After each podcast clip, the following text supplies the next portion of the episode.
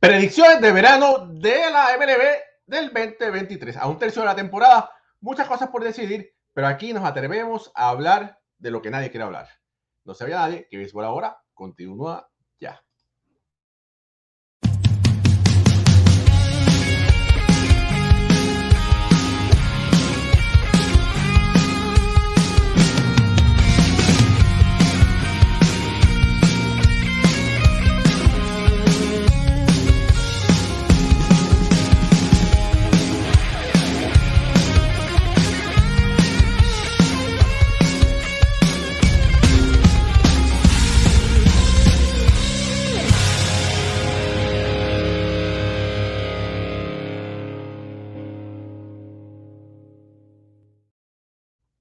Muy buenas noches familia, mi nombre es Raúl Ramos, me acompaña Alfred Ortiz, directamente desde Puerto Rico. Ricardo Gibón y Moisés Fabián estarán conectando, conectándose próximamente en los próximos minutos. Eh, hoy vamos a tener una sección que se llama La Voz del Fanático, donde dentro de un rato eh, uno de ustedes se, va a estar se estará conectando con nosotros y vamos a traerlo porque es, siempre es interesante hablar y escucharlo a ustedes. Ustedes conocen mucho de béisbol y siempre es una perspectiva diferente. Alfredo, la MLB ya ha ocurrido un tercio de temporada.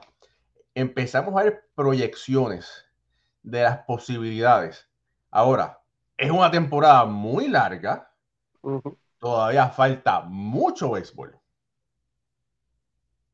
Sí, definitivamente mi hermano, eh, y vienen los días de, de, summer, ¿verdad? Y, ahora es que, que, los equipos empiezan a hacer sus ajustes, eh, se va el frío para muchas de, de las ciudades en Estados Unidos, llega este calor de verano, principalmente para nosotros los, los jugadores latinos, que tenemos esta sangre caliente, esto nos ayuda mucho, así que vamos a hacer una serie de predicciones, ¿verdad? Interesantes pero todo va a depender de, de que estos peloteros que, que, estamos siguiendo día a día puedan hacer en, en, este, como tú dijiste, en este segundo tercio de la temporada que pinta ser uno bien interesante, con muchas movidas, muchos equipos sorpresivos. Todo el mundo tiene, todo el mundo que no sea Oakland tiene chance todavía de, de entrar en la postemporada. Discúlpame, Ricardo Medina, mi amigo, pero eso es hasta el año que viene. oye, mándale, mándale a un sacerdote para que le hagan los santos óleos, ¿verdad? Porque es ante la gente morir. Sí, no, y que como estábamos hablando, que guarde todas sus su gorritas, las camisitas de Oakland, que eso va a ser. Eh, collector item. Sí, collector item eh, pronto. Pero sí, está bien interesante lo que está pasando y lo que va, y lo que va a pasar en Grandes Ligas. Oye, toda esa gente que tiene gorra de, de los Athletics, ¿verdad? Que es la AS, no la voten. Busquen un Sharpie, le hacen una L al frente y, le pueden por ahí meterle, bueno, sería las, ¿verdad? Entonces le falta Las Vegas. Pero bueno, se economizan, se economizan algo. Sí, tú sabes que, eso es así. Mira, eh, vamos, se está conectando por ahí eh, uno de nuestros seguidores, vamos a traerlo, se llama Irving Maldonado, tú sabes quién es, estudió junto a nosotros y se, no se pierde nuestro show. Vamos a traerlo cinco minutitos para que sea parte de este tema que vamos a hablar ahora. Bienvenido, Irving Maldonado, aquí a Béisbol Ahora. Saludos, saludos, Alfred, saludos a Jolito. Bien, bien, contento de estar con ustedes, eh, un placer. Eh, estoy bien, bien contento de estar en el programa, no porque me dan la oportunidad de hablar porque yo hablo mucho. Eh, básicamente es que es un honor eh, compartir con, con, Alfredo Raúl y, y, me asumo que más adelante entrarán el resto del, del, equipo. Es que, oye, Irving, la gente que, no te, que te desconoce, tú hablas mucho. Entonces, imagínate, no te podemos poner junto a Moisés y Ricardo, y hablando del diablo, Ricardo acaba de conectarse. Pero Ricardo, te, presento a Irving Maldonado, un seguidor de nuestro podcast que está eh, en nuestra nueva sección, La Voz del Fanático, donde vamos a darle chance a nuestros seguidores a que opinen por lo menos por cinco minutos. No, me parece genial. un placer. Un fuerte abrazo y un placer. Qué bueno verte en pantalla y no escrito en los comentarios. Sí, Ricardo, soy fanático tuyo, específicamente porque hablas mucho igual que yo. ¿Qué pasa, Irving?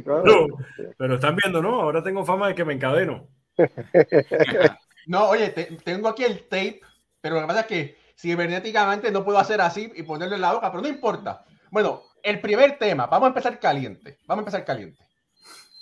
Giancarlo Stanton está en, en, asignación de recuperación en las ligas menores, ¿verdad? Eh, ready para regresar. Y él básicamente está buscando que los Yankees no es que lo pongan a jugar diario, porque él es el, el DH regular, el designado regular. Es que él quiere que lo pongan en el campo. Eh, recordemos que cuando él estuvo con los Marlins, él jugaba en el campo, era el right field. Los Yankees pensaban que era el left field, que podía jugar quizá un poco de left field, pero no, decidieron no. El left field de Yankee Stadium es muy grande. Vamos a tenerlo de designado y todo el mundo sabe lo que ha sucedido con Giancarlo Stanton eh, en su carrera como un Yankee de Nueva York. Ricardo. Sí, bueno, yo creo que una cosa es lo que aspira el pelotero, una cosa es lo que quiere el pelotero y otra cosa es lo que se dé en la realidad. Y también hay que sentar cabezas y ver primero en qué plano está de su recuperación, si puede jugar en los jardines y una vez que se determine ese primer paso, entonces se toman las decisiones. A Giancarlo Stanton lo ayuda mucho que lamentablemente los Yankees perdieron a Harrison Bader y que Harrison Bader va a estar fuera por lo menos un par de semanas. Entonces, al no contar con un jardinero central de todos los días, entonces la opción más lógica es que Aaron George vuelva a estar jugando en el jardín central, ya no está Aaron Hicks, que puede ayudar a la causa y ver entonces a Stanton jugando en los jardines, ya sea en el izquierdo o en el derecho. Ahora, todo dependerá de cómo está Giancarlo Stanton con su tendón de la corva. Bueno, Irving, ¿esa gorra de qué equipo es? Porque tú todos los años, todas las temporadas tienes una gorra diferente. me parece que es de los Dodgers. O de Toronto. Toronto. Es de Toronto. Bueno. Y entonces, los que te conocemos, sabes que tú eras un anti-yanquista pero para suerte o desgracia, tu hijo, uno de tus hijos, es fanático de Aaron George y de los Yankees de Nueva York. Así que has, aprendido a ver a los Yankees y como uno cuando tiene hijos o hijas, uno quiere que nuestros hijos estén contentos, pero uno, eh, ¿verdad?, echa porras por ese equipo. Sí, sí, sí, definitivo. Entonces, la pregunta es, Giancarlo Stanton, tú como fan, eh, ¿Qué espera Giancarlo Stanton? No me digan, no, que lo cambien por una docena de estas y tres bobbleheads, porque no va a pasar. No va para ningún lado, son 300 ah. millones. ¿Lo quieres ver jugando o no lo quieres ver jugando? Cuéntame. No, DH. Eh, y, es por lo, que toca de decir. Eh, demasiado dinero envuelto en un pelotero y por tal razón, independientemente que soy un fanático y no soy como ustedes, soy un experto en tema, me gustaría verlo más tiempo, más tiempo produciendo eh, eh, en la ofensiva. Y si, si entonces se, se, se, empeña él y le hacen caso de ponerlo entonces defensivo en los jardines, hay más probabilidad de tener una, una, lesión. Entonces es un pelotero que lleva muy, demasiado tiempo, eh, las últimas tres o cuatro temporadas, que con problemas de lesiones. Pues entonces si tú quieres prolongar la vida de él, debería ser DH. Este, yo no, no lo pondré en los jardines. Pero fíjate, eh, Alfredo, eso es lo que los Yankees estaban haciendo. Dice, no, no, no vas a ver. Regale el guante, regáselo a un niño que lo necesite. Pero él dice que él para mantenerse activo durante el juego, él quiere jugar los jardines. Y los Yankees dicen, no, no, monta bicicleta, eh, ejercicios de calistenia, el training y eso. Alfredo, tú como eh, para las personas que desconocen, tú eres un profesional de la salud, ¿verdad? Y tú puedes tener una visión diferente y quizás puedas ver lo que él piensa versus lo que los Yankees eh, piensan. ¿Cuál es tu opinión? Mira, primero que nada, el, el Giancarlo Stanton que, que estuvo con los Marlins, no lo podemos comparar ahora, número uno, por, por la, la, juventud, ¿verdad? Que no es la misma cuando estaba ahí. Segundo, las expectativas del equipo de Miami no son las expectativas del equipo de los Yankees. Así que Miami no perdía nada con tener a Stanton.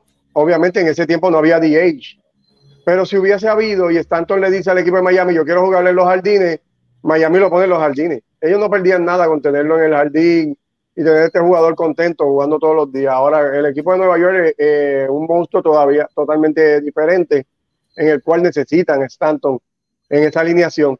Pero tampoco podemos cerrarnos completamente a que Stanton sea un full-time DH, porque tampoco ha sido un, eh, una acción que ha funcionado al equipo de los Yankees. Si decimos que en la última temporada él ha estado en esa posición y no ha perdido juegos, pues obviamente tuviéramos algo con qué comparar, pero él sigue perdiendo juegos Así que para mí lo, lo mejor que puede hacer el equipo de, Nueva York es hacer un DH part-time de, Stanton, donde quizás eh, cuatro días él pueda estar designado y dos días quitando el día libre en los jardines y así pueden mantener a este jugador eh, haciendo las dos funciones. Sabemos que muchos de los jugadores que, juegan todos los días, eso es lo que nos dicen, que, que ellos prefieren estar en el terreno, el cuerpo se siente más acondicionado y todavía piensa que puede aportar defensivamente. Tanto no es un mal outfield, definitivamente.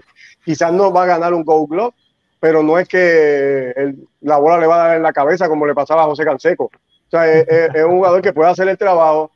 Y, yo entiendo que con una combinación de, tenerlo como designado y, y, jugar en los jardines una o dos veces en la semana puede ser el happy medium que los Yankees puedan eh, eh, llegar a acuerdo con él. El, problema, Fredo, es que esa idea que tú traes vas entonces a provocar de que estés cambiando de posiciones los demás jugadores. Los demás ordineros no van a estar estables en su posición. Eh, y es el problema que ustedes han descrito en los últimos meses de que los jugadores, la mayoría de ellos no tienen una posición fija, como le que, que es, es, la constante de este equipo de Nueva York y no, no me da ninguna duda de que lo sigan haciendo hasta el fin de la temporada.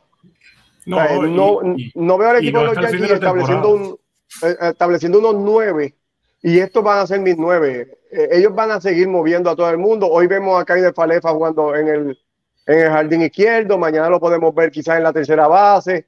Después vamos a ver a Donaldson batiendo designado. El día que Stanton pueda estar jugando Y así va, esto va a ser así, este, Irving van a estar moviendo los jugadores. Esa es la manera en que Boom y, y los, los, los, de Cybermetrics han estado trabajando con este equipo y esto yo entiendo que es lo que va a seguir pasando. Ricardo. Sí, que no, no va a ser por el resto de la temporada. Yo creo que va a seguir siendo así eh, por los siglos de los siglos. Amén. Mientras esté Aaron Boone como manager, mientras esté el equipo de sabermetría en la oficina.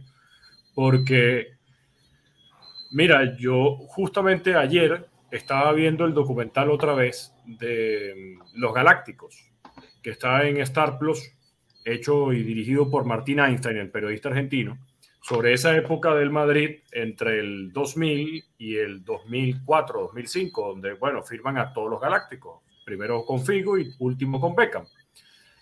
Y recordar esa temporada del 2004, donde jugaban los mismos nueve todos los partidos de, la temporada. Eso no pasa en el, eso no es normal en el béisbol de hoy en día. No es normal en los Yankees, pero no es normal en el béisbol. Son muy pocos equipos que pueden decir, estos son mis nueve titulares y los mantengo fijos todos los días durante por lo menos una semana, no voy a decir toda la temporada. Si nos vamos al mejor escenario, lo ideal o lo lógico es que por ejemplo, los azulejos de Toronto tienen fijo en el campo corto a Bobby Shett, en primera base a Vladimir Guerrero Jr. y en el jardín central a Kevin Kiermaier. En tercera base ahora a Matt Chapman, que está de regreso cuando no está lesionado. Pero cuando pones cuando revisas, el receptor no es el mismo que echar todos los días. En los jardines, en el izquierdo o en el derecho, pueden intercambiarse. Eh, pueden un día descansar a George Springer, pueden colocar a otro. En la segunda base pueden colocar a Cabambillo. En los Dodgers pasa igual. Tienes a Mookie Betts en el jardín derecho, tienes a Freddy Freeman en primera base. ¿Y dónde tienes a un campo corto? No tienes a tu campo corto de todos los días porque se lesionó. Miguel Rojas ha ido eh, jugando, empezó jugando como campo corto titular, luego se lesiona. Y en la receptoría pasa lo mismo el, el, béisbol que nosotros estábamos acostumbrados de hace 20 años, donde sabíamos perfectamente todos los juegos, cuál iba a ser el line-up y cuáles iban a ser las posiciones, depende mucho hoy en día de cómo son los matchups, de cómo son las estadísticas y de, y de cómo se maneja el equipo. Y no veo a unos Yankees haciendo un cambio distinto. Además que si, ¿qué puede hacer Giancarlo Stanton? Si no le gusta, no tiene para dónde ir. Porque dentro de su contrato no es que puede decir, ah, bueno, miren, ya yo no quiero jugar más aquí, eh, no me paguen, yo me voy. Eso no, eso no va a pasar. Imposible.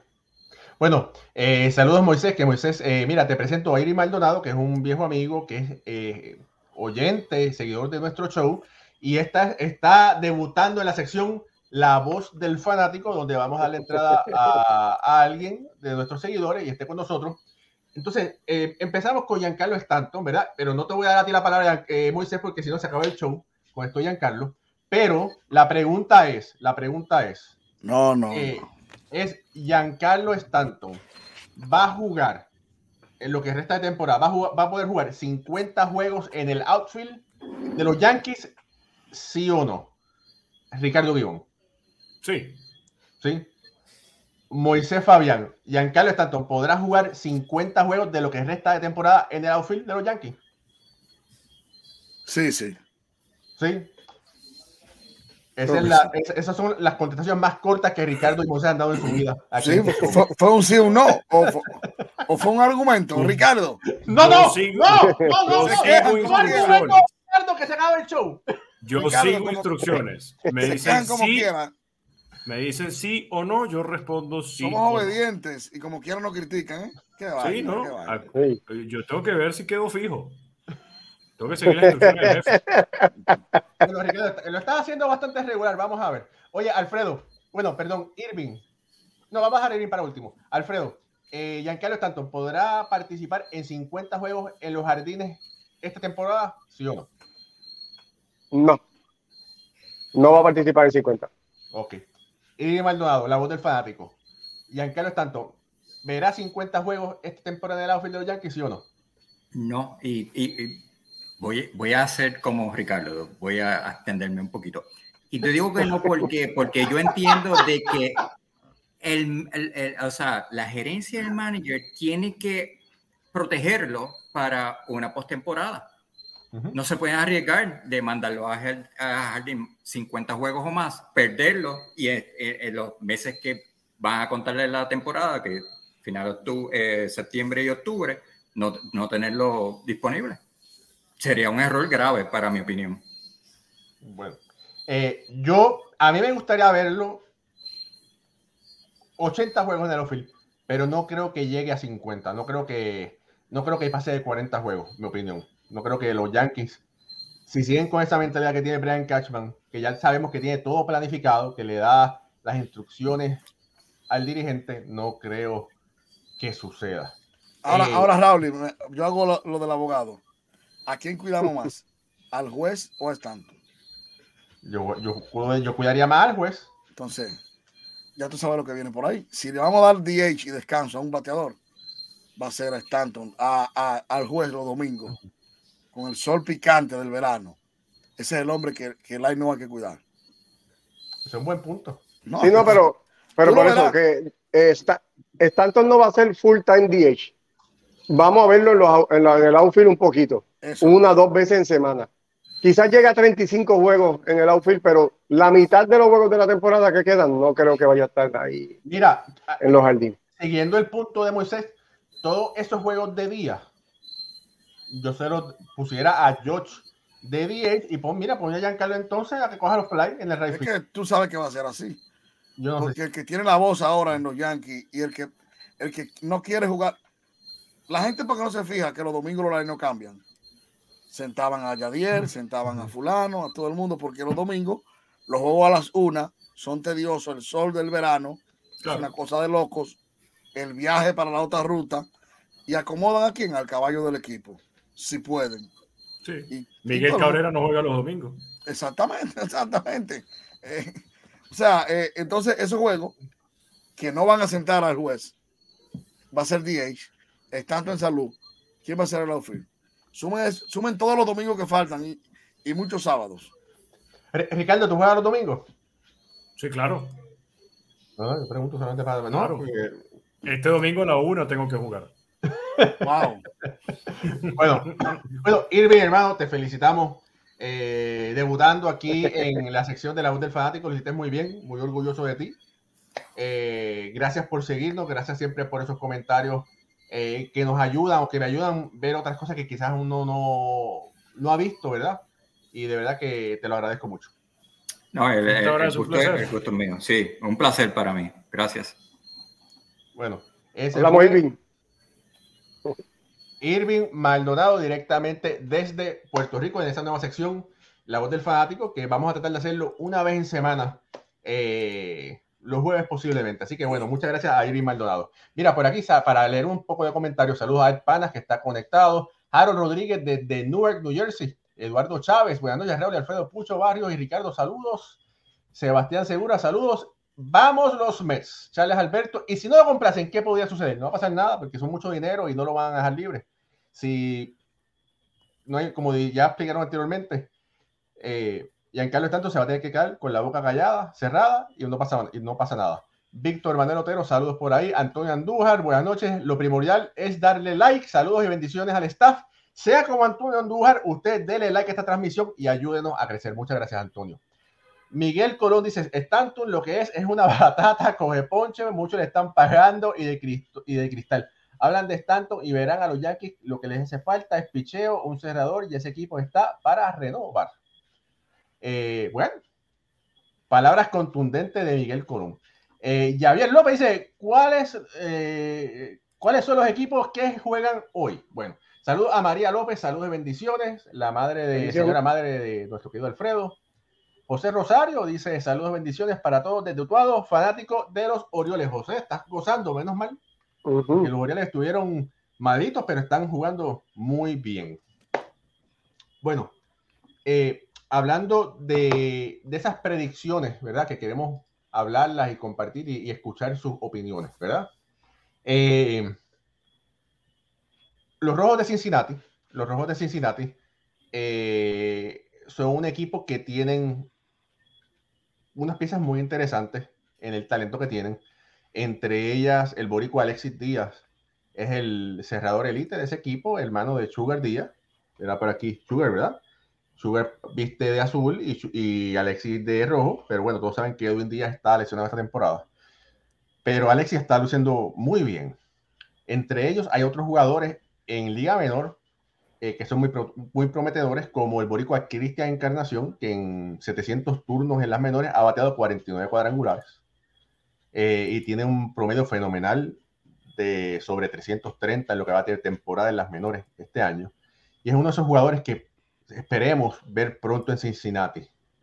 Eh, ¿Ustedes piensan que los rojos podrán tener, no quizá esta temporada, pero el año que viene, lo necesario para pelear esa división central que no es tan fuerte, Moisés? Cincinnati tiene un problema dulce. Porque recuerden que ellos tienen a. ¿Son diabéticos? A Lai de la Cruz. Ah, no son diabéticos. Que es el prospecto número uno de ellos. Eh, y creo que todo el béisbol tiene que estar por tres o dos, ¿verdad que sí? No sé, no sé el ranking ahora mismo que está, pero el Lai de la Cruz sale como el prospecto número uno de ellos. Que, que el que lo vio en Licey jugando en la pelota invernal, vio lo que es capaz ese muchacho. Pero tienen a otro prospecto que se llama Noevi Marte, que es una bestia. Que a mí particularmente me encanta porque es un todo tipo como Alex Rodríguez debutó. Wow. O sea, que saca pelota, tiene buena defensa, eh, no es tan alto así como, como el AI, que tiene un tamaño a lo, a lo, a lo 6'6, 6'4, así, que para ser todo muy espigado para mi gusto. Eh, entonces ellos tienen un talento joven ahí que yo creo que en el futuro, en el futuro inmediato, deben usarlo para cambio, porque tienen tres sobre todo. Y yo no creo que ninguno de esos muchachos va a jugar segunda base, siendo prospecto número uno, número cinco, número cuatro, son instrumentos de cambio para el equipo. O sea que el futuro de ellos está en lo que ellos puedan conseguir en, el, en, en lo inmediato con esos prospectos conseguir lanzadores. Eso, eso es todo para ellos. Ricardo. Bueno, yo honestamente veo difícil que, que, Cincinnati tenga para competir una división el año que viene. Y, por más que puedan tener peloteros muy jóvenes con, con mucha promesa en, en, el debut de grandes ligas o en su recorrido de grandes ligas, yo veo equipos como cerveceros, como cachorros, que cuentan con una experiencia, creo que mayor para este tipo de retos. Eh, si, si me dirían, bueno, pero es que lo mismo están haciendo los Orioles de Baltimore, aprovechando sus peloteros jóvenes. Sí, pero es que los Orioles tienen la mejor granja del béisbol en los últimos cinco años.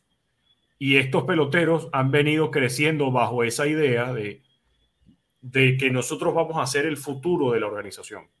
Yo no sé si en Cincinnati se vive lo mismo, cuando primero no son la mejor granja del béisbol y segundo, un caso, por ejemplo, muy particular, Jonathan India estuvo con una temporada de novato espectacular y luego de ahí en adelante no, no aparece prácticamente en el panorama. O sea, no quiero decir que Jonathan India es la cara de la organización, todo lo contrario, o que Jonathan India eh, no está teniendo los resultados porque la organización no lo está teniendo, no, sino que en Cincinnati, no sé por qué, pasa que cuando un jugador o un grupo de peloteros resalta, resalta es por un periodo corto de tiempo, no es algo prolongado.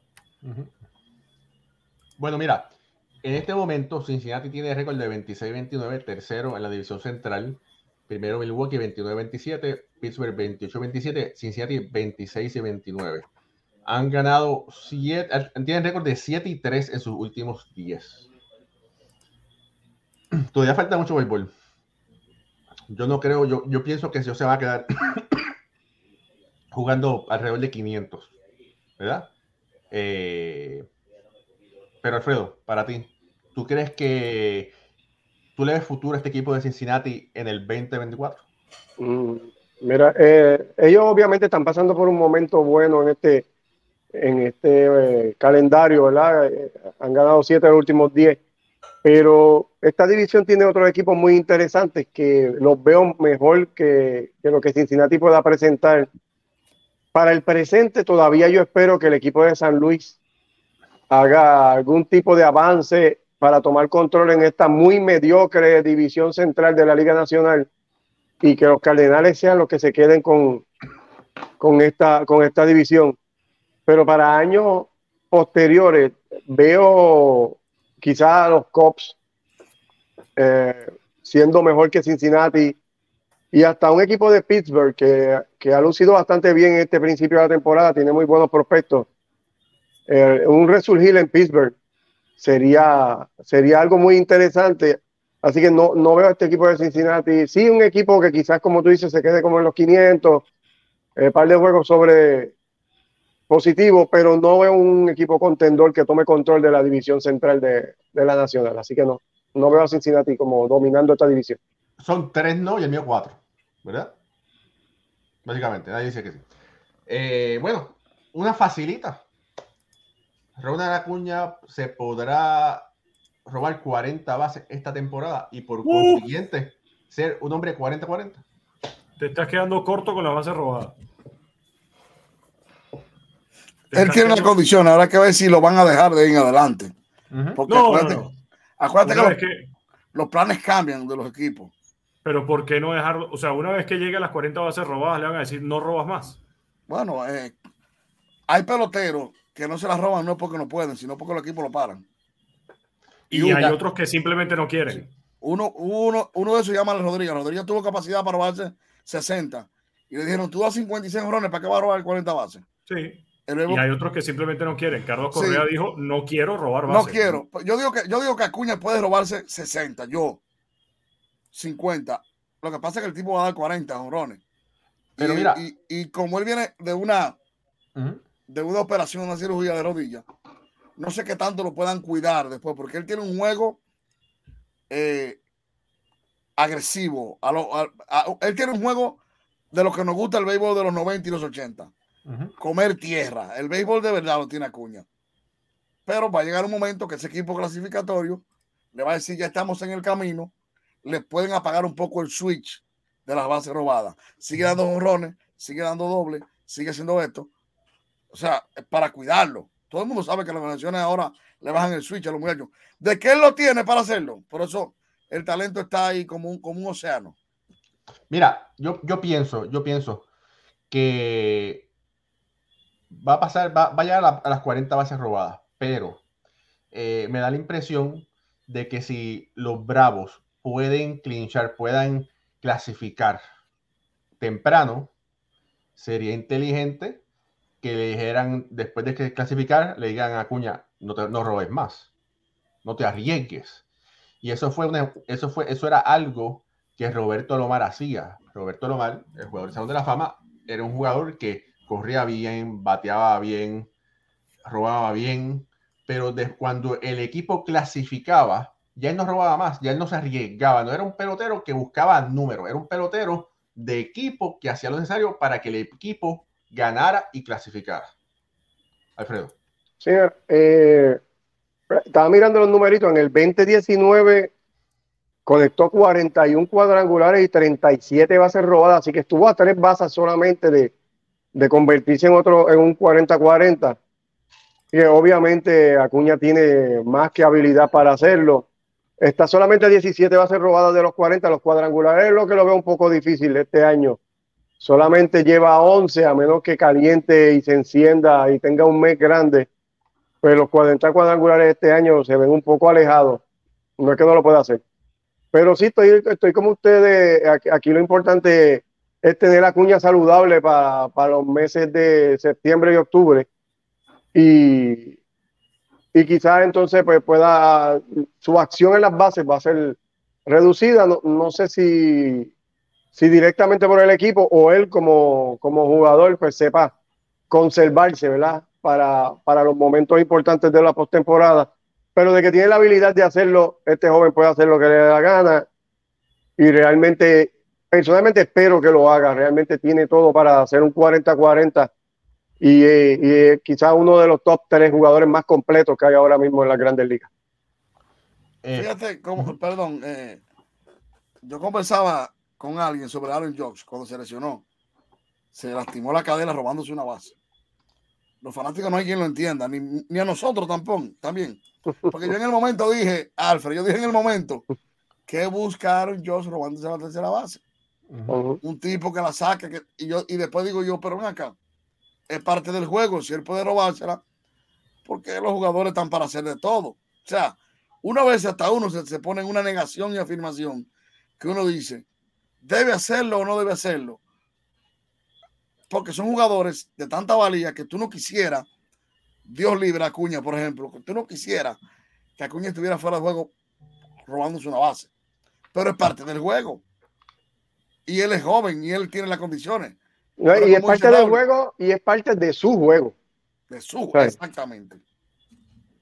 Bueno, mire, eh, tengo que decir que esta transmisión viene en parte gracias a Carlos Bonilla, tu asesor financiero Carlos te puede ayudar en tu plan de retiro, aumento de activos, planificación de presupuesto y para situaciones inesperadas.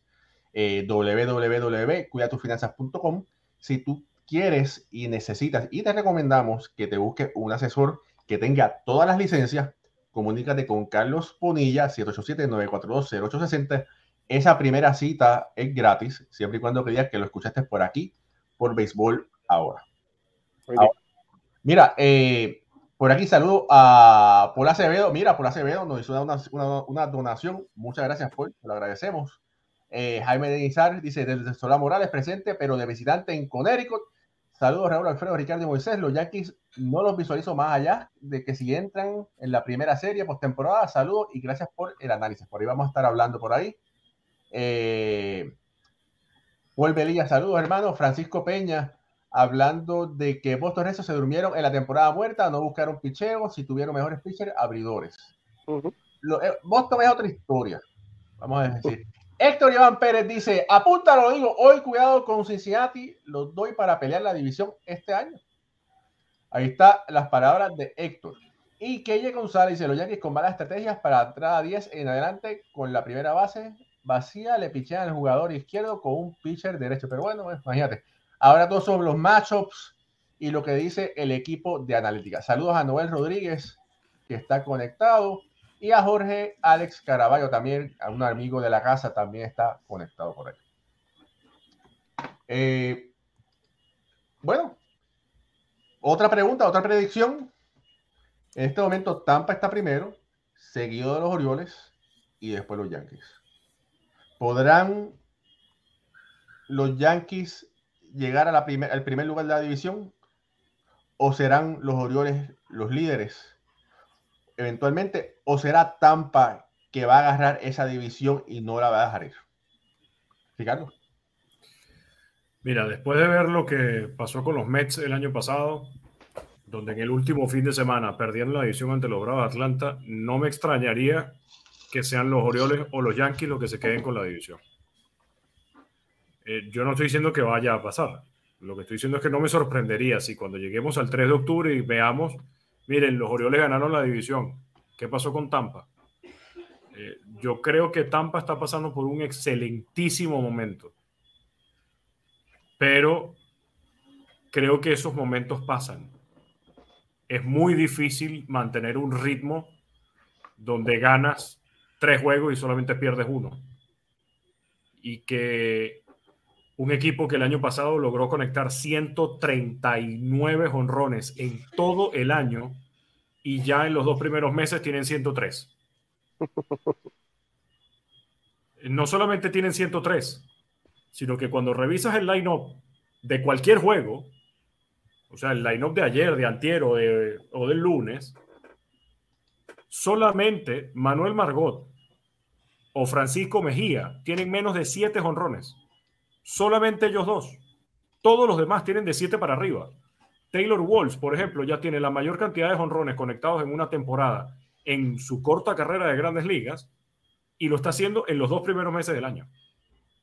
Entonces, yo no, ojo, me encanta el nivel de béisbol que están jugando los Reyes y además es un equipo que ahora sí está combinando todos los aspectos del béisbol.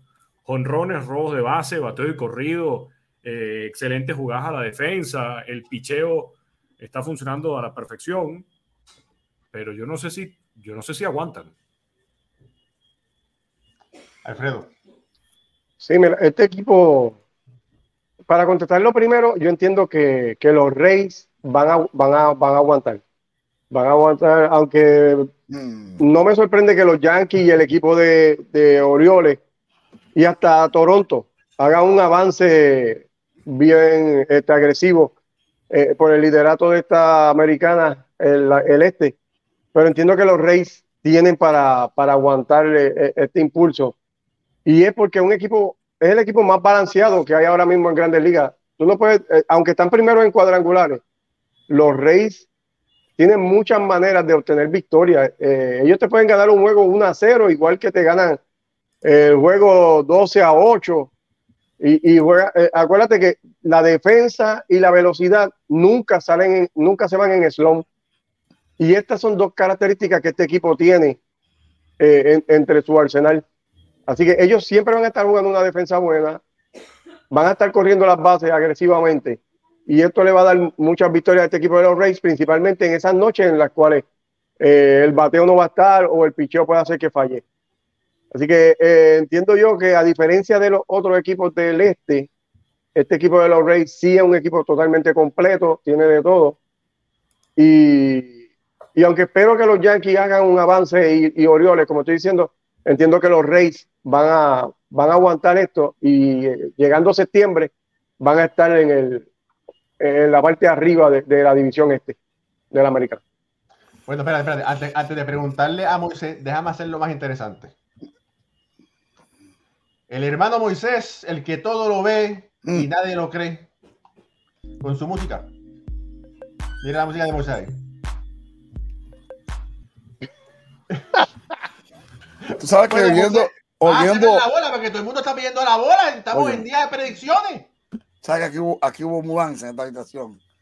Hay remeneo cuando está la doña aquí. Óyeme. hubo movimiento escuchando los dos tremendos análisis sin desperdicio, tanto de Ricardo como de Alfred, que tiene razón en los dos. Yo estoy ahora como, me dejé convencer de los dos. sí, y te voy a decir por qué. Porque lo que dice Ricardo es una verdad absoluta. ¿Puede un equipo el año entero seguir con este milagro? O sea, de cada cuatro perder uno, ganar tres. Fíjate, a la fecha de hoy, 40 victorias ya llegó el equipo de Tampa con 18 derrotas. O sea, menos de 20 derrotas todavía tiene ese equipo. Y, y han roto todas las expectativas ofensivas. José Siri, 10 honrones, un centerfield situacional. O sea, que juega un día sí, un día no, con, alternado con Manuel Margot y con otros más. Que tú dirás, y, ese, este será el año explosivo de Siri y, de otros más. Paredes, el tercera base, dándole la bola en la, en la madre de los tomates. Porque ya lo de Randy, uno sabe que es un bateador que, que está aprobado. Yandy Díaz tiene un bate,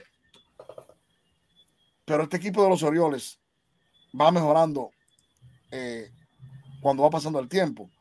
Y lo, uno dice, como, como voy, a, voy a decir lo que dijo Ricardo, no es, que, no es que yo dudo tampoco que ellos puedan ser los punteros. Lo que yo, si, si nos miramos 15 días atrás, por ejemplo, los Yankees estaban a 11, a 13, unas semanas atrás, están a 6. Los Yankees estuvieron en último lugar un tiempo ahí. A 11. Están a la mitad del camino ya. Cuando no hemos llegado a la mitad del camino de las grandes ligas. Sí. O sea que por más bien que, hemos visto jugar el equipo de Tampa, que ha sido brutal, ellos han seguido jugando bien, pero los Yankees y los Orioles han mejorado demasiado. Podríamos tener al final de temporada una de las guerras más cerradas de todo el béisbol en esa división. Porque no creo que habiendo un desplome total de, tan grande, catastrófico de los Reyes, es que van a caer en el último lugar.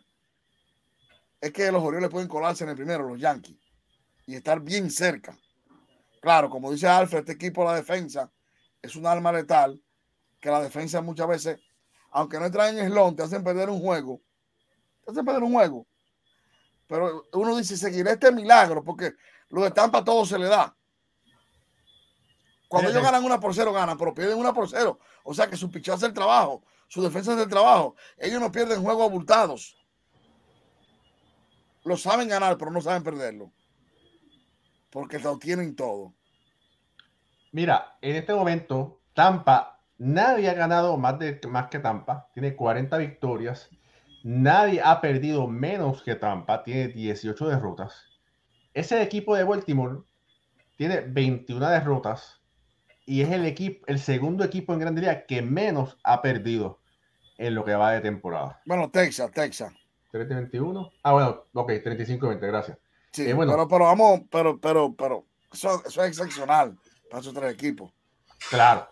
Y entonces, eh, como lo dijo eh, Moisés, yo fíjate, eh, voy a opinar igual que Moisés. No me gusta hacer, ¿verdad? Eh, decir que voy a ser igual que esto, pero yo creo que aquí la ventaja la tiene Baltimore, porque Baltimore, las fincas que tiene, pudiera ayudar a traer las, alguna pieza que puedan necesitar a mitad del camino, sean iniciadores. El, el picheo nunca está sobrevalorado, el picheo siempre es necesario. Y cuando tú tienes cuatro shortstop entre tus mejores 25 prospectos, puedes cambiar dos o tres fácilmente, ¿verdad?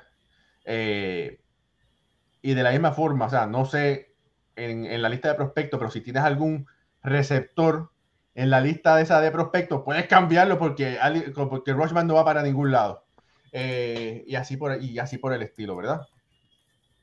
Eh, no sé si Tampa va a llegar hasta el final de camino, pero no me sorprendería si Baltimore sí lo logra. Y lo que pasa con los Yankees es que todavía como que, aunque han mejorado, pero no creo que puedan conseguir las piezas que, le, que necesitan al final. Y la, inestabilidad de Anthony Volpe, ¿verdad? Que está bateando en los 200, eh, no ayuda. Eh, Osvaldo Cabrera lo bajaron, no había lucido bien, y como hoy está hablando con Carlos Baerga, y en todos sitios es lo mismo, el que batea siempre es el que juega, ¿verdad? Así es. Osvaldo Cabrera, Cabrera lamentablemente no ha dejado de batear, pero bueno, está viendo menos tiempo de juego. y eso pues no le ayuda. Iner Calefa es parte del equipo, le están pagando 3 o 4 millones de dólares en comparación con lo que gana Cabrera, pues obviamente eh, van a poner a, a para jugar. Así que me parece que no me sorprendería si Baltimore se lleva la división este de la americana. A mí me sorprende que hayan bajado a Oswaldo. Y por más que este comentario pueda pesar en estos momentos, que no hayan bajado a Volpi. Eh, si Kainer Falefa está jugando tan bien como ha venido jugando en los últimos días y es un campo corto, si no quieres quemar a tu prospecto, que es Anthony Volpi, porque es slump tras slump tras slump en un comienzo de temporada donde inició como titular en una posición bastante cerrada y bastante peleada en Nueva York. Y sabiendo que tienes a un Giancarlo Stanton regresando con problemas en el tendón de la curva que en teoría está recuperado, pero que no tienes a un jardinero central, necesitas más jardineros que campo cortos. Y si tú quieres cuidar a tu mejor prospecto, que en este caso es Anthony Volpi, justamente puede ser él el que necesita bajar y no Osvaldo Cabrera. Osvaldo Cabrera te sirve en los jardines para darle descanso a todo el mundo, mantener a todo el mundo fresco. Kainer Falefa jugando en el campo corto todos los días y le das un chance, una semana, semana y media, en triple A Anthony Volpi para que recupere su confianza, recupere su swing y vuelva otra vez a subir. Me pareció raro porque justamente entre, entre amigos míos, esa era la conversación que teníamos, que parecía ser inminente que iban a bajar a Volpi y resulta que no, decidieron bajar a, a Osvaldo. Fíjate, todo queda grabado. Y aquí yo dije, lo vi desde el año pasado, que a mí, para mí, Anthony Volpi necesitaba otra temporada en las menores. Lo que pasa es que tuvo un gran campamento primaveral y ganó la posición, pero siempre lo dije que él necesitaba una temporada en AAA. Pero bueno, no olvidemos que Derek Jeter cuando empezó con los Yankees no lució bien. Eh, la persistencia, ¿verdad? Y bueno, Derek Jeter fue Derek Jeter. Eh, no sabemos hasta dónde Anthony Volpe va, a poder llegar, pero bueno, quizás los Yankees eh, están teniendo bastante paciencia, algo que no es característico de la organización del Bronx. Así que vamos a ver qué va a pasar a mitad de la temporada, a ver si los Yankees dicen, bueno, no, vamos a traer mejor a un Oswald Peraza que está matando en las menores, o vamos a poner Falefa, o qué es lo que van a hacer. Mira, por aquí un comentario de nuestro querido amigo Ed Panas que dice, hay que considerar que Tampa tal vez pueda tener una de esas temporadas estilo Amazing Mets. Si el house sigue coordinado, cualquier cosa es posible. Por eso dicen que más sabe el diablo por viejo que por diablo. Eh, no, lo que pasa es que el crujado, eh, incluso yo hice un escrito del crujado de los Reyes. Sí, le llamo la ONU a ese crujado porque ahí están todas las Naciones Unidas, Venezuela, Colombia, Panamá, República Dominicana, México, eh, México. Falta un boricua. Yo, yo se lo dije a Siri, Siri, falta un boricua aquí. ¿Qué pasa? Eh, ahí hay de todo en ese, en ese club. Colombiano, mexicano. hay un sazón importante. Ahora es, que le estoy diciendo, hace, ellos están súper bien. Son los monar, los de arriba. 20. La diferencia de ganado y perdido es 21. ¿Verdad que sí? 18. 22. 22. Es una cosa, es una cosa de loco. Eso, eso es Super Nintendo. Eso. Pero que hace ese mismo tiempo, los Yankees estaban en último lugar a 13. Están como hoy a 6. Y, y los Orioles se, mantuvieron, se mantenían a 8 y a 9. Y están a como hoy a 4. O así. Entonces, eh, como decía Ricardo, cualquier cosa puede pasar ahí. Los Mex, ¿qué, hicieron el año pasado? Todo el tiempo. Y sabes que a mí no me extrañaría que terminen siendo tres equipos del este en el comodín. ¿Es posible? Yo creo que sí es que no me extrañaría en lo absoluto. Cuando ves lo bien que están jugando todos en el este, no me extrañaría para, nada que sean los tres equipos en el comodín y nos matamos entre nosotros, pues. Sí, sí. Mira, eh, buen punto. Todos son, son excelentes puntos. Eh, mira, por aquí dice, hay, mucho, hay muchos comentarios para todo, ¿verdad? Eh, dice Josué López López, para mí la división este de la americana, para mí el equipo que tiene que todos un poco son los Orioles. Dice Jorge Alex Caraballo, de acuerdo con Ricardo, pero te pregunto, ¿quién vende más taquillas, Cabrera o Golpe? No, chico, olvídese de eso. Eso, no es, ahí no es vender taquilla. Eh, tienen, que los dos, tienen los dos que está bateando. Mira, eh, vamos a cambiar eh, un poquito de otra predicción, proyección. El equipo de Texas está jugando increíblemente bien. Lo hemos ido hablando, comentando. Tenemos que darle un poco más de cariño a este equipo de Texas que tiene récord de 35 y 20. 7 y 3 en sus últimos 10. 131 carreras en su diferencial eh, de carreras. Están liderando las grandes ligas en ese departamento. Así que no es por gusto, ¿verdad? Pero eh, muy de cerca, ahí está ese equipo de Houston, que están solamente tres juegos de ventaja. ¿Será que Houston le va a tocar en la puerta y dice, gracias por calentarme ese asiento, pero ese, ese es mío, permiso? Le está, va a pasar al final? le está tocando la puerta. Ya. Tres juegos, tres juegos no es una diferencia para esos dos equipos. Yo te puedo entender tres juegos si son cerveceros y cachorros. O, o cachorros y Cincinnati, que están ahí entre el segundo y el tercer, cuarto lugar. Pero tres juegos entre esos dos equipos, eso no es nada. Bueno, eh, Alfredo, ¿qué va a pasar? Sí, no, mira, ya. La división?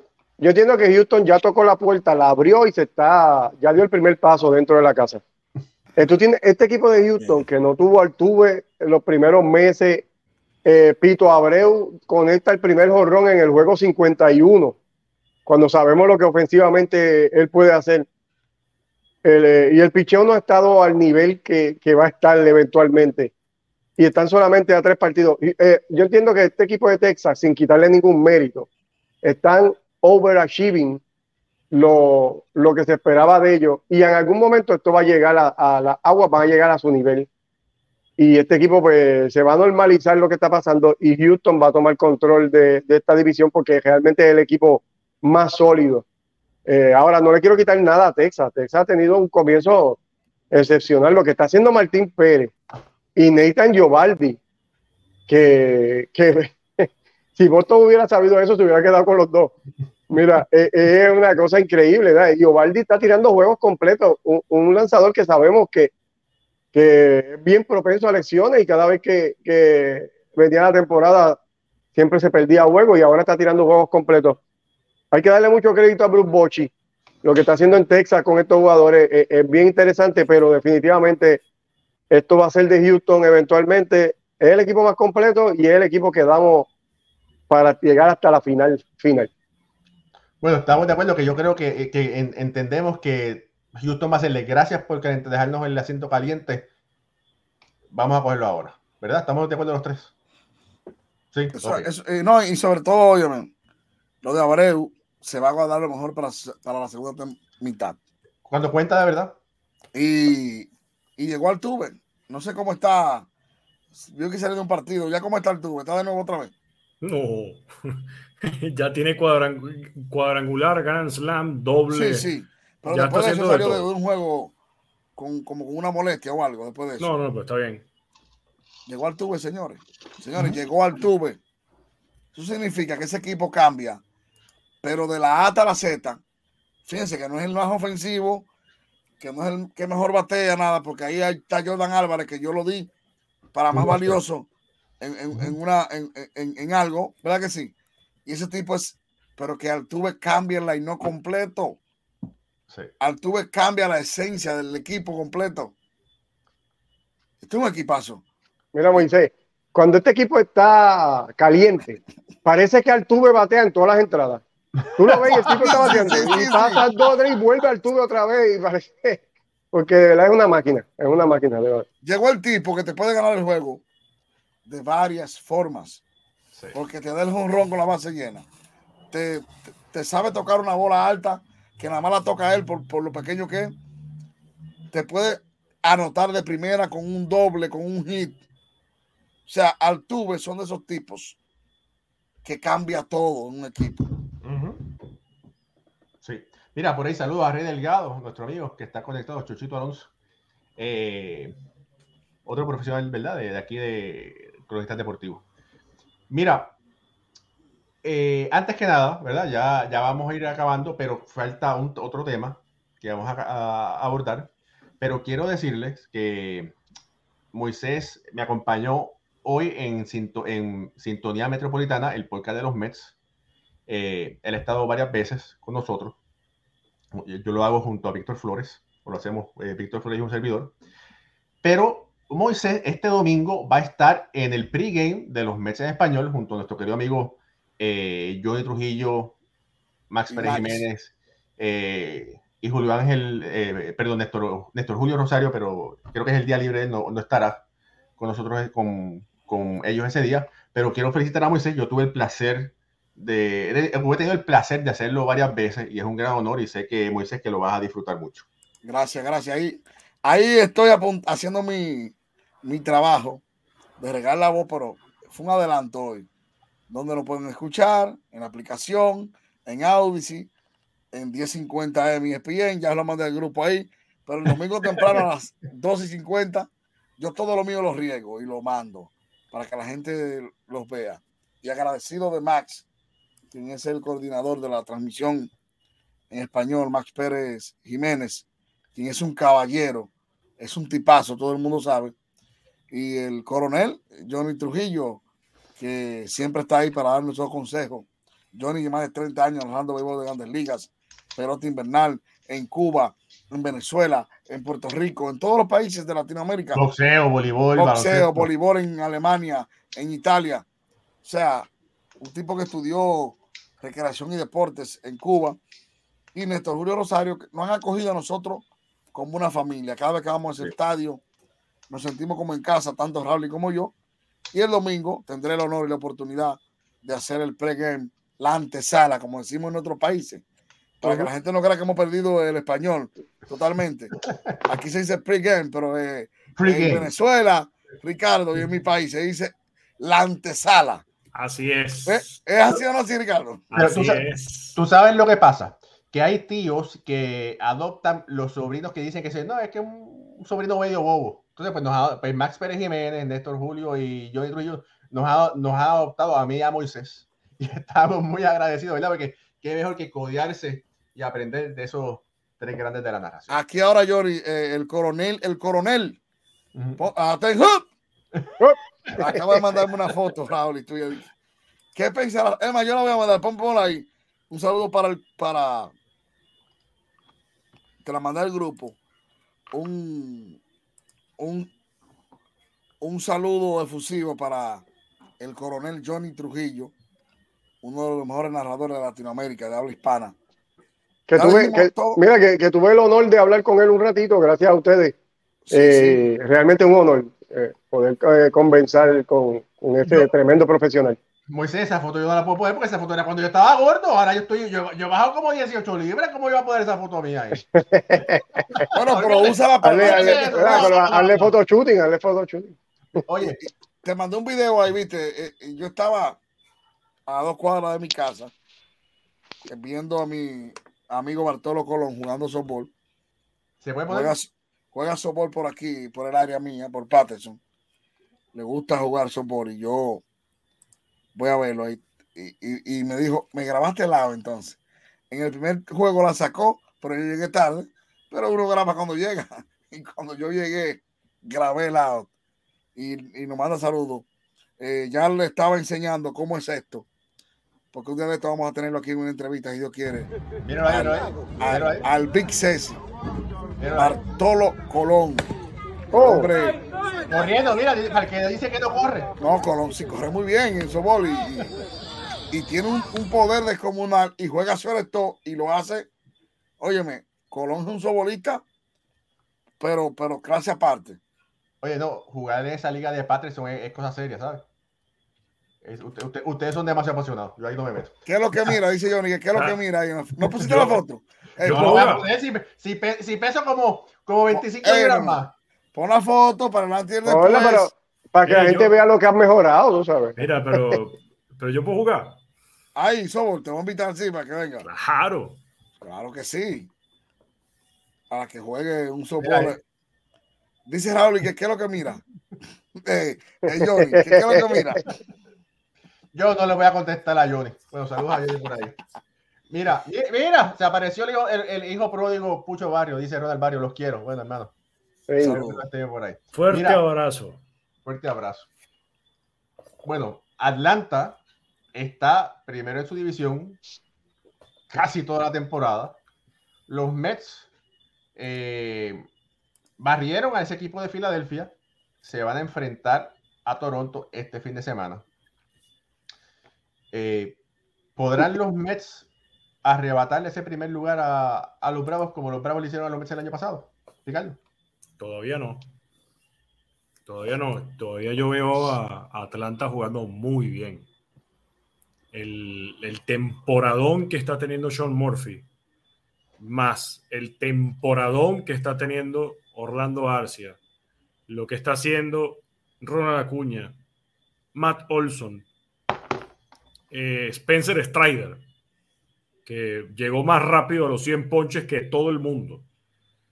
Yo veo difícil que, Atlanta pierda ese primer lugar por ahora. El, detalle que yo estoy viendo en Atlanta es que y Iglesias no está lanzando bien después de, de regresar de la lesión.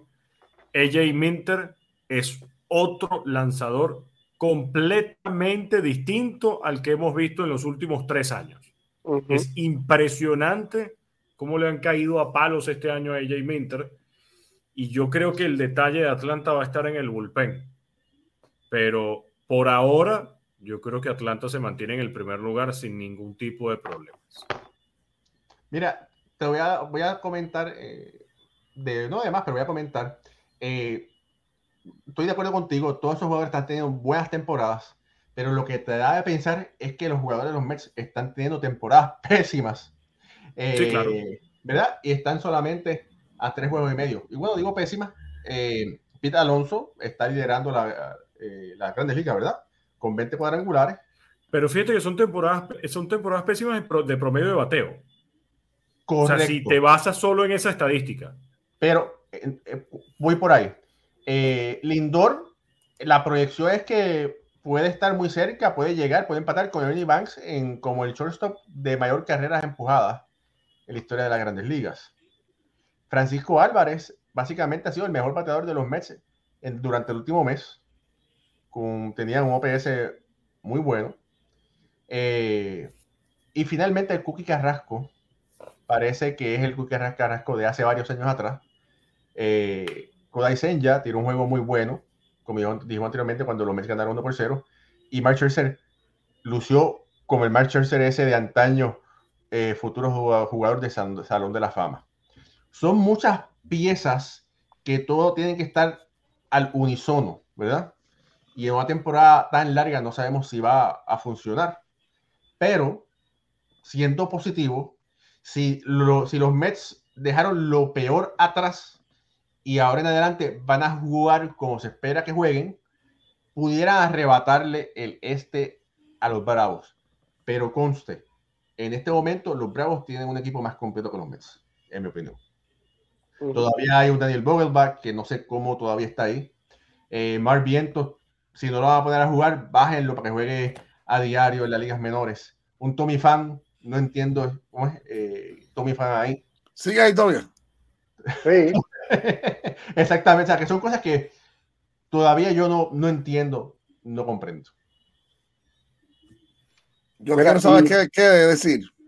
Francisco Álvarez, resaltar lo bien que ha estado llamando los partidos, porque si es verdad que era una incógnita al principio de temporada, yo mismo decía, lo van a querer esos caballos de los Mex, le van a dar la confianza. Sin embargo, el hombre se le ha ganado a pulso de buen trabajo a la receptoría y a tener que hablar, que ha sido más que oportuno.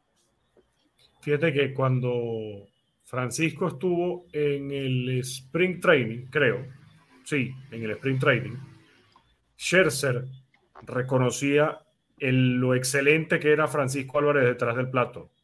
y eso daba a entender que Francisco podía ser el titular para el Opening Day.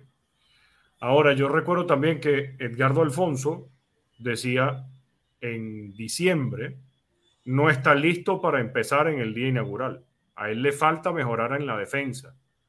Yo no sé si fueron esas tres semanas más o menos que pasó abajo antes de subir para, para quedarse fijo en grandes ligas. Algo así, sí donde el trabajo fue tal que, miren, la confianza que ya tenía de Scherzer, la confianza que ya tenía de sus compañeros, porque él debutó el año pasado en Grandes Ligas, fue solamente terminar de finiquitar par de ajustes para que pudiera quedarse en Grandes Ligas, o que es que simplemente, miren, los catchers que tenían los Mets al principio de la temporada no rindieron para nada, además de que se lesionaron, porque Tomás Nido pasó un tiempo lesionado que simplemente no le quedó la puerta, o sea, no le quedó otra que tengo todas las puertas libres para hacer lo que yo quiera y sentirme cómodo. Y creo que también eso es algo que falta muchas veces, que el pelotero se sienta cómodo para trabajar como él está acostumbrado a hacerlo. No es como la organización quiere que yo trabaje, sino ponerse de acuerdo las dos partes,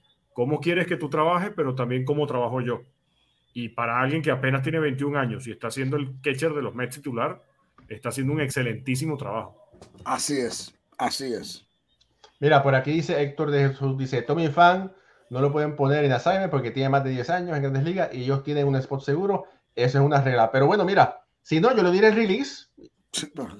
Claro, o sea, tú puedes sacar el pelotero. Si no es Toda la regla, pues, señores, cuando un fanático de los metros me habla a mí de regla o de, o de dinero, le recuerdo que Robinson Cano está cobrando 22 millones de dólares en su casa. El temporada. Y, y, era más figura que, que, que, Daniel y que fans. para, que, para, que, para que estemos claros ahí. Caso cerrado. Cuando usted busca ganar un equipo y hay cosas que no encajan, y un equipo rico, millonario como nuestro equipo de los Mets, usted tiene que dejar ir gente, soltar y traer cosas nuevas. Los Baby Mex me gustan más que ese grupo de jugadores. Y un segundo para aclarar un poco ese comentario. Eh, sí pueden poner a Tommy Fan bajo DFA. Claro que sí. Independientemente de los 10 años de servicio. La movida de DFA, Designated for Assignment, o enviar bajo asignación a un pelotero, es para es una de las formas para abrir un para abrir un cupo un espacio en el roster. y para abrir específicamente espacio en el roster de 40. Porque si esto lo acaba de hacer Aaron Hicks, es justamente los Yankees necesitaban abrir un espacio en el roster de 40 y lo que sí, y aquí es importante hacer la salvedad, es que necesita un pelotero tener sesiones opcionales para poder salir y entrar otra vez al roster de 40 sin ningún tipo de problema, es decir, sin pasar por waivers. Pero en el caso de peloteros que tienen más de 5 años de servicio, o en estos dos casos, Tommy Pham y Aaron Hicks, que tienen más de 10, ellos ya no tienen sesiones opcionales por la cantidad de tiempo que han pasado en grandes ligas y los puedes sacar y meter en el roster de 40, entonces tienes la opción del DFA, del Designated for Assignment, pero sí lo pueden hacer. Mira, por aquí está en que lo puedes perder por waivers o cuando regresa tienes que automáticamente asignarlo en el equipo de grandes ligas o darle el release si nadie lo tomó. Mira, Héctor de Jesús dice sí, pero cuando tenía más de dos temporadas con los Mets, FAM en su primer año no pueden, tiene que esperar al menos hasta julio. Yo voy a investigar eso para ver cuál. Pero bueno, voy a, vamos, a verificarlo y lo traeremos eh, próximamente en los próximos shows. Dice Héctor Iván Pérez, Bobelback debe ser el yerno de Show Walter. nadie sabe, nadie sabe, ¿verdad? Eh, algo, ah, yo sé que pudiéramos estar hablando por tres horas, pero algo que tengamos que traer a colección antes que se acabe el show. Ya quería... proceso de votación para el All-Star Game. Quería decir algo. todavía, todavía hay tiempo para eso. Sí, adelante, Alfredo. Sí, quería decir algo. Mira, antes que terminemos de ahí mismo lo que estamos hablando, resaltar el, el buen comienzo que ha tenido este equipo de los Marlins, que mencionamos los Mets, mencionamos a, Atlanta, obviamente, mencionamos hasta Filadelfia, que está por debajo de ellos.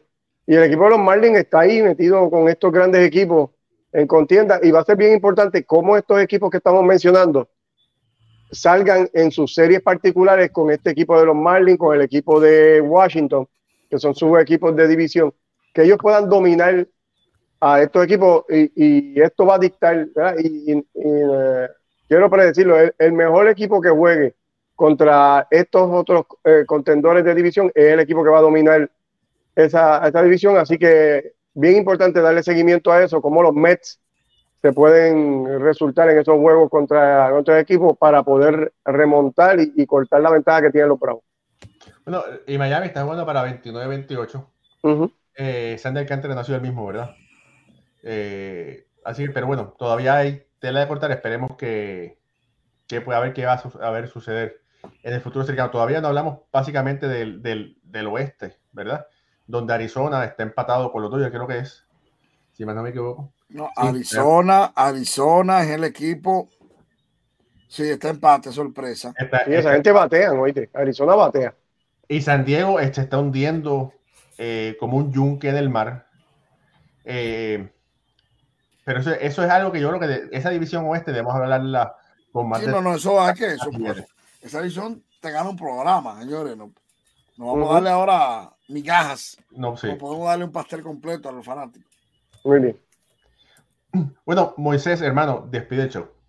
Ah, espérate, antes de despedirnos, eh, sábado, ¿qué hay el sábado, Moisés? El sábado estamos en Pelota y más con el coronel Johnny Trujillo, porque que ella TV a las 11 de la mañana y Vega TV a las 1 por Optimum, Claro TV y demás hierbas aromáticas. Los sábados en Pelota y más, Johnny Trujillo, Raúl y ese que está ahí, que está a mi izquierda de aquí, para mi derecha. y la producción de nuestro hermano Harold. Un abrazo para Harold, donde quiera que estés. En pelota y más. Y, señores, llegó el, el peor de los momentos cuando uno quiere seguir hablando, es decirle adiós. Para Alfred Ortiz, Ricardo Gibón, Raúl y Ramos a 3.4 millas de mi casa, yo de la de él, Moisés Fabián, decimos hasta el próximo lunes y recuerden el domingo escucharnos a las 1 y 10 por MLB.com en la transmisión en español de los metros de New York. Hasta la próxima. Bendiciones. Éxito, Moisés, el domingo. Quiero dejar aquí en grabado que te toca llevarme a mí al, play. Si tú piensas que yo voy a manejar para el play, no vas a decir una sola palabra en el prejuego. ¿Qué les quiere, familia?